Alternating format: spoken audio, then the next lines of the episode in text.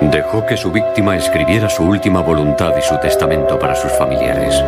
Después les atormentó con llamadas aterradoras. ¿Han recibido hoy la carta? Sí. De acuerdo, entonces ya saben que esto no es ninguna broma. No se pudo localizar la llamada para apresar al secuestrador. Pero los científicos encontraron una pista en las últimas palabras de la víctima.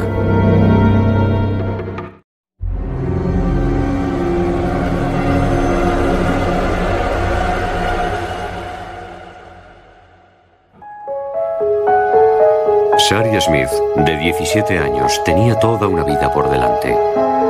En dos días iba a tener el honor de cantar el himno nacional en la ceremonia de graduación del Instituto Lexington.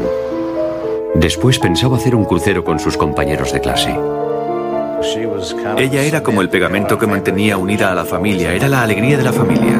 A las 3.38 de la tarde del 31 de mayo de 1985, Shari llegó a casa después de asistir a la fiesta de graduación. Se detuvo en el buzón de correos a unos 200 metros de la casa. Su padre vio cómo llegaba en su coche desde el despacho de la casa. Pasaron cinco o diez minutos y de repente me di cuenta de que Shari todavía no había entrado en la casa. Yo presentía que tenía que haberle pasado algo, así que salí corriendo, bajé al garaje, me subí al coche y fui hasta el buzón de correos. Bob Smith encontró la puerta del coche de su hija abierta, el motor en marcha y el bolso de Shari sobre el asiento. Vi huellas de pies descalzos que iban hasta el buzón, pero no había huellas que volvieran. Y me dijo, cariño, no sé cómo decirte esto, pero el coche de Sari está en la entrada con el motor encendido y ella no está dentro. Y recuerdo que dije, Dios mío, mi Sari no. Presa del pánico, la pareja llamó a la oficina del sheriff del condado de Lexington. En el suelo junto al buzón había cartas tiradas, lo que significaba que había salido a coger el correo y que probablemente fuera secuestrada en ese momento. Buscamos cualquier cosa que parezca fuera de lo normal. El sheriff del condado de Lexington organizó inmediatamente la mayor operación de búsqueda de la historia de Carolina del Sur. No sabíamos si Shari conocía o no al agresor, y desde luego no teníamos motivos para pensar que quisiera escaparse de casa o que se hubiera querido ir sola. Quiero decirle a quien quiera que tenga a nuestra hija Shari que nos la devuelva, porque la echamos de menos. La queremos. Por favor, queremos que vuelva a casa donde debe estar. Lo único que podían hacer sus padres era esperar. La familia Smith era una familia muy influyente en la comunidad y no podíamos pensar en otra razón para que la secuestraran que no fuera a cobrar un rescate. Así que dedujimos que el individuo o los individuos responsables establecerían contacto con la familia. Las sospechas del sheriff resultaron ser ciertas. Dos días después de que Shari fuera secuestrada, los Smith recibieron una llamada telefónica. Un hombre con una extraña voz distorsionada exigía hablar con la señora Smith. Para demostrar que la llamada no era una broma pesada, describió el traje de baño negro y amarillo que Shari llevaba puesto debajo de los pantalones cortos y la camisa.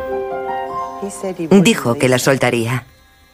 Dijo que ella estaba bien y que estaban viendo la televisión, que había comido un poco, que le estaba dando mucha agua y que estaba muy bien. No pidió ningún rescate, pero les dijo a los Smith que recibirían una carta por la mañana.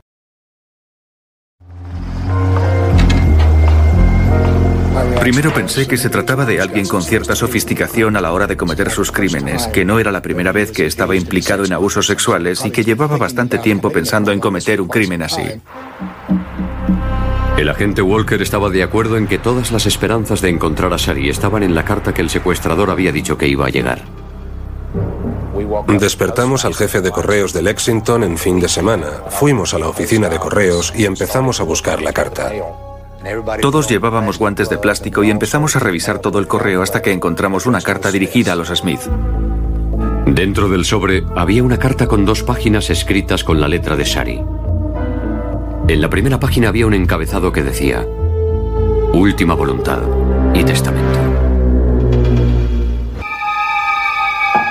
El secuestrador de Shari Smith había permitido a la joven escribir una carta de dos páginas a su familia en la que les decía cuánto les quería. Me sentía totalmente impotente, pero aún tenía esperanzas. Mantuve las esperanzas hasta el final, pero no podía hacer nada. Cuando leí Última Voluntad y Testamento, me quedé helado y me sentí totalmente impotente.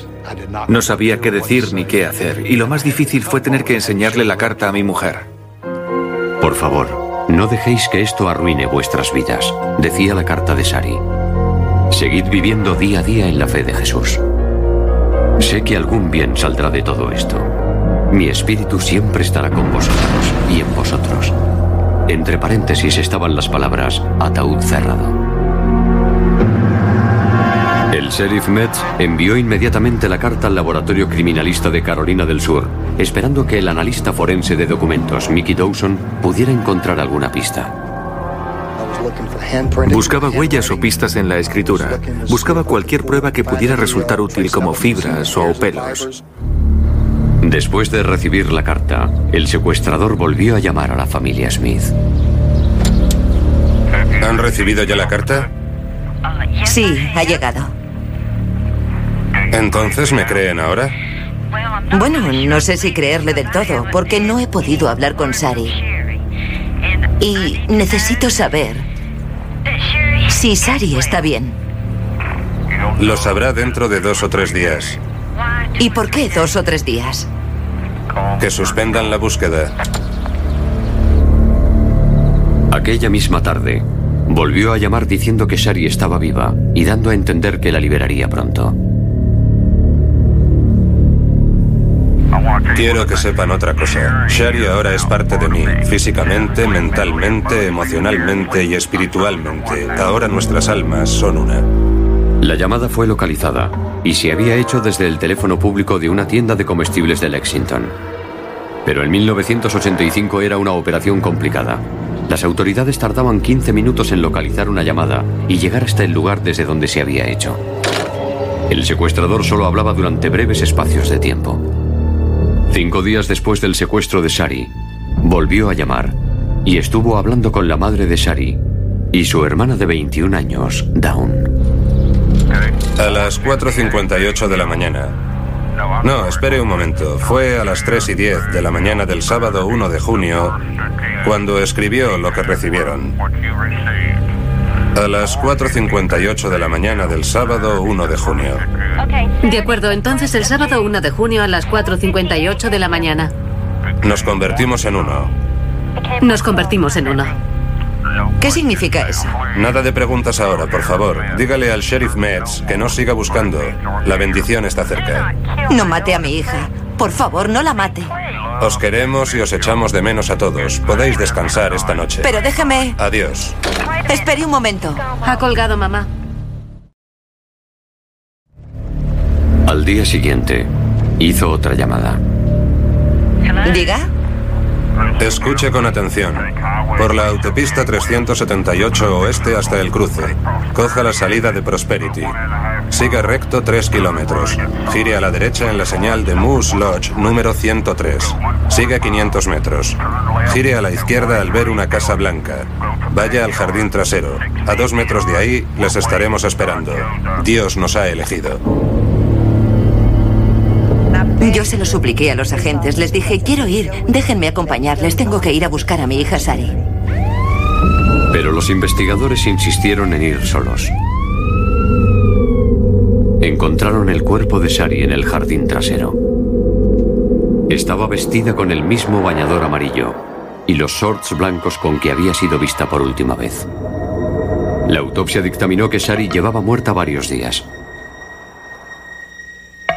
En opinión de los investigadores, el secuestrador de Shari había revelado de forma inadvertida la hora en la que la había asesinado al corregirse cuando facilitaba la hora en la que la joven había escrito la carta. La conclusión era que Shari había muerto a las 4.58 de la mañana del 1 de junio, dos horas después de haber escrito la carta. De ser así, Shari habría permanecido con vida solo durante 12 horas después del secuestro.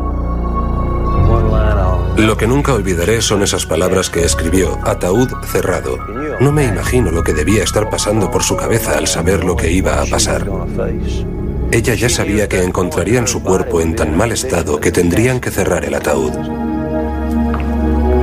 Según el agente Walker, el asesino intentaba ganar tiempo mientras el cadáver estaba a la intemperie, lo que reduciría las posibilidades de encontrar importantes pruebas forenses.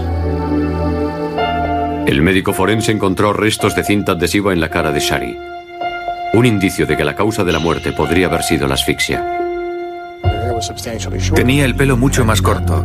Tuvo que cortarle el pelo con la cinta para evitar que quedara algún resto. Y eso nos indicaba que tenía alguna experiencia criminal o al menos algunos conocimientos mínimos. Basándose en los conocimientos adquiridos tras muchos casos parecidos, el FBI formuló una hipótesis. El perfil que hicimos del individuo era que se trataba de un varón de raza blanca que hubiera estado casado, un matrimonio fracasado, que actualmente no tiene pareja, de veintitantos o treinta y tantos años y con antecedentes por agresiones sexuales. La unidad de análisis de la sección de ingeniería del FBI informó a los investigadores de que la distorsión de la voz del secuestrador se había conseguido con un dispositivo de control de velocidad variable. Pensábamos que por su trabajo o por estudios realizados debía tener algunos conocimientos de electrónica. Para los investigadores, el asesino lo había planeado todo y estaba leyendo un guion, lo que se hizo evidente al confundirse sobre la hora en la que Shari escribió la carta. A las 4.58 de la mañana. No, perdón, espere un momento. Como última y terrible tortura para la familia, el asesino volvió a llamar la noche del entierro de Sari. Era una llamada a cobro revertido. Quería explicarnos cómo había matado a Sari y dijo, ¿aceptan la llamada? ¿Quién querría aceptarla? Pero no teníamos más remedio, teníamos que hacer que hablara para averiguar dónde estaba. Unas semanas después, el asesino volvió a llamar. Pero ahora ya no quería seguir hablando de Sari.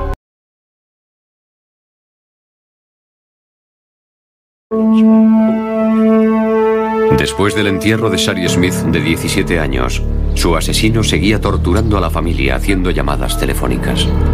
Pero ya no eran llamadas a propósito de Shari.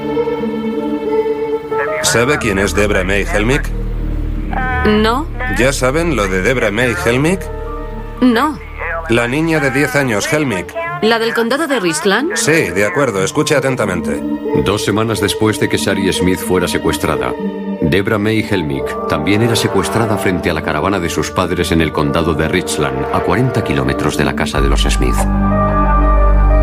Su padre estaba dentro, a solo 10 metros de ella. Un vecino vio como alguien llegaba en un coche, salía del vehículo y cogía a Debra antes de escapar a toda velocidad. Igual que Shari, Debra era rubia con ojos azules, pero a diferencia de Shari, Debra era solo una niña. Gire a la derecha en el último camino de tierra antes de llegar al stop del número 2 de Notts Road. Cruce la cadena con la señal de prohibido el paso. Siga 50 metros y después 10 metros a la izquierda. Debra May está esperando. Que Dios nos perdone a todos. Sabía que estábamos tratando con el mismo individuo. Ahora los investigadores sabían que buscaban a un asesino en serie. Basándose en anteriores investigaciones criminales, las autoridades dedujeron que el asesino estaría adoptando un comportamiento más compulsivo. Estaría más delgado, habría empezado a beber, iría descuidado y sin afeitar, y estaría ansioso por hablar del asesinato. En la División de Criminología de Carolina del Sur, los científicos seguían estudiando la única prueba física que tenían, el testamento escrito por Sari. Estaba escrito en un papel rayado de un bloc de notas.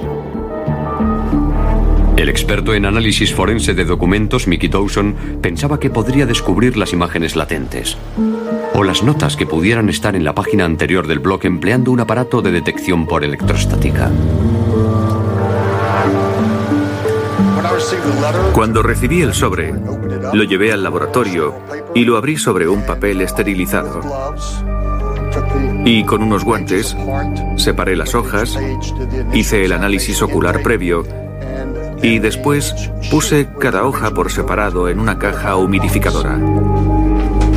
Aumentar la humedad del papel serviría para favorecer la conductividad, y obtener un mejor resultado con las cargas eléctricas. Se colocó el documento sobre una placa de bronce y se activó el campo magnético.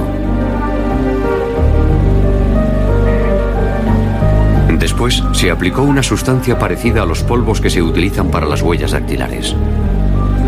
Combinando esas técnicas empiezan a formarse las imágenes latentes. Con la primera prueba de Dawson apareció lo que parecía ser una lista de la compra. Había unas facturas y una lista de números que había dejado alguien para llamar en caso de emergencia. Dawson consiguió identificar lo que parecía parte de un número de teléfono. El primer grupo de números, 205, era el prefijo de Alabama. Los siguientes tres, 837, eran el prefijo de Huntsville. Pero solo había tres de los últimos cuatro dígitos para completar el número. Probaron con todos los números para completar los siete dígitos y encontraron un número de teléfono que sí existía. Hablamos con una persona de Alabama y dijimos, ¿tiene usted parientes en Carolina del Sur? Y dijo, sí, allí viven mi padre y mi madre. El padre de la persona era Ellis Shepard, de 50 años, que vivía a solo 20 kilómetros de la casa de Shari Smith. El registro de llamadas telefónicas indicaba que algunas de las llamadas que recibió la familia Smith después del secuestro de Shari habían sido hechas desde el domicilio de Shepard. Como es lógico, la policía quería saber qué tenía que decir el señor Shepard. Ellis Shepard, de 50 años de edad, era electricista y el registro decía que algunas de las llamadas recibidas en casa de los Smith después del secuestro se habían hecho desde su teléfono. No estaba preocupado, pero me sorprendió mucho que quisieran hablar conmigo. Shepard no entendía por qué estaba el número de teléfono de su hijo en el testamento de Shari Smith. Shepard dijo que él y su mujer habían estado de vacaciones cuando se produjo el secuestro de Shari Smith, una coartada que se confirmó. Entonces, la policía le puso una grabación con la voz del asesino. Y dije, maldito hijo de puta, porque sabía que era él. Dijeron, ¿qué? Y yo les dije, ese es Larry Jim Bell. Y se alegraron mucho porque sabían que habían encontrado a su hombre. Larry Jim Bell trabajaba para Ellis en labores de cableado eléctrico. Bell estuvo cuidando la casa de los Shepard durante las seis semanas que habían estado de vacaciones. Le había dejado a Bell unos cuantos números por si ocurría algo mientras nosotros estábamos fuera de vacaciones. Esas páginas se entregaron a los investigadores. Con una transparencia de la nota original de los Shepard, se hizo una superposición con la carta del testamento de Shari. La nota de los Shepard coincidía a la perfección con la carta de Shari demostrando que Shari había usado la hoja siguiente que había en el cuaderno. Los Shepard también dijeron que cuando Bell fue a recogerles al aeropuerto, les estuvo hablando todo el rato del secuestro y el asesinato de la hija de los Smith. Bell había adelgazado mucho, estaba sin afeitar y parecía muy alterado. Esto es un vídeo de la policía grabado en el interior del domicilio de los Shepard. Los investigadores encontraron seis cabellos rubios en el baño que bajo el microscopio coincidían con el pelo de Sari. El sello conmemorativo con el dibujo de un pato que se usó para enviar el testamento de Sari coincidía con una hoja de sellos encontrada en un cajón del despacho de Separ. Juro por Dios que los demandaré a todos. Bell fue detenido a la mañana siguiente. Estaba muy sorprendido de que ahora las autoridades centraran la investigación en él. Como el FBI había predicho, Bell ya había estado involucrado en varios casos de abusos sexuales desde la infancia. Había tenido problemas por hacer llamadas obscenas y en otra ocasión incluso por intentar secuestrar a una joven estudiante de intercambio de la Universidad de Carolina del Sur. Al ser interrogado, Bell negó cualquier participación en los asesinatos de Shari Smith y Debra Helmick. Lo único que decía era que Larry Jim Bell no había sido, que había sido el Larry Jim Bell malo. Larry Jim Bell fue juzgado por el asesinato de Shari Smith en enero de 1986. En las conclusiones dije al jurado que Shari había tenido el valor y la entereza de escribir su testamento. y le enseñé al jurado el bolígrafo que habíamos encontrado en el domicilio de los Shepard y dije, ahora deben ustedes tener el mismo valor para poner su firma en la sentencia de muerte. Fue algo electrizante. El jurado solo necesitó 47 minutos para emitir el veredicto de culpable de secuestro y homicidio en primer grado. Larry Jim Bell fue sentenciado a muerte por electrocución. Era el único castigo para él. Y aunque me duela tener que decirlo, un castigo demasiado blando en mi opinión. Fue juzgado separadamente por el secuestro y asesinato de Debra Helmick. El jurado emitió el mismo veredicto. Diez años después del juicio, Larry Jim Bell se convirtió en el último hombre que fuera ejecutado en la silla eléctrica en Carolina del Sur. Sin esa carta y sin haber hecho visibles las cosas que había en ese papel que no eran visibles a simple vista, habríamos tardado mucho más tiempo en encontrar a Larry Jean Bell. Esa hoja de papel y lo que había grabado en ella fue lo que resolvió el caso y selló su destino. Había firmado su sentencia de muerte. Bob Smith sigue siendo el capellán del departamento del sheriff. Su mujer Hilda ha publicado un libro recientemente titulado La Rosa de Sari para honrar la memoria de su hija. Ambos están convencidos, como Sari había predicho en su última voluntad y testamento, que algún bien saldrá de su enorme pérdida. Esa carta, para mí, es mucho mejor sentencia que la que pudiera haber dictaminado cualquier tribunal. Ella sabía a dónde iba y siempre mantuvo la fe.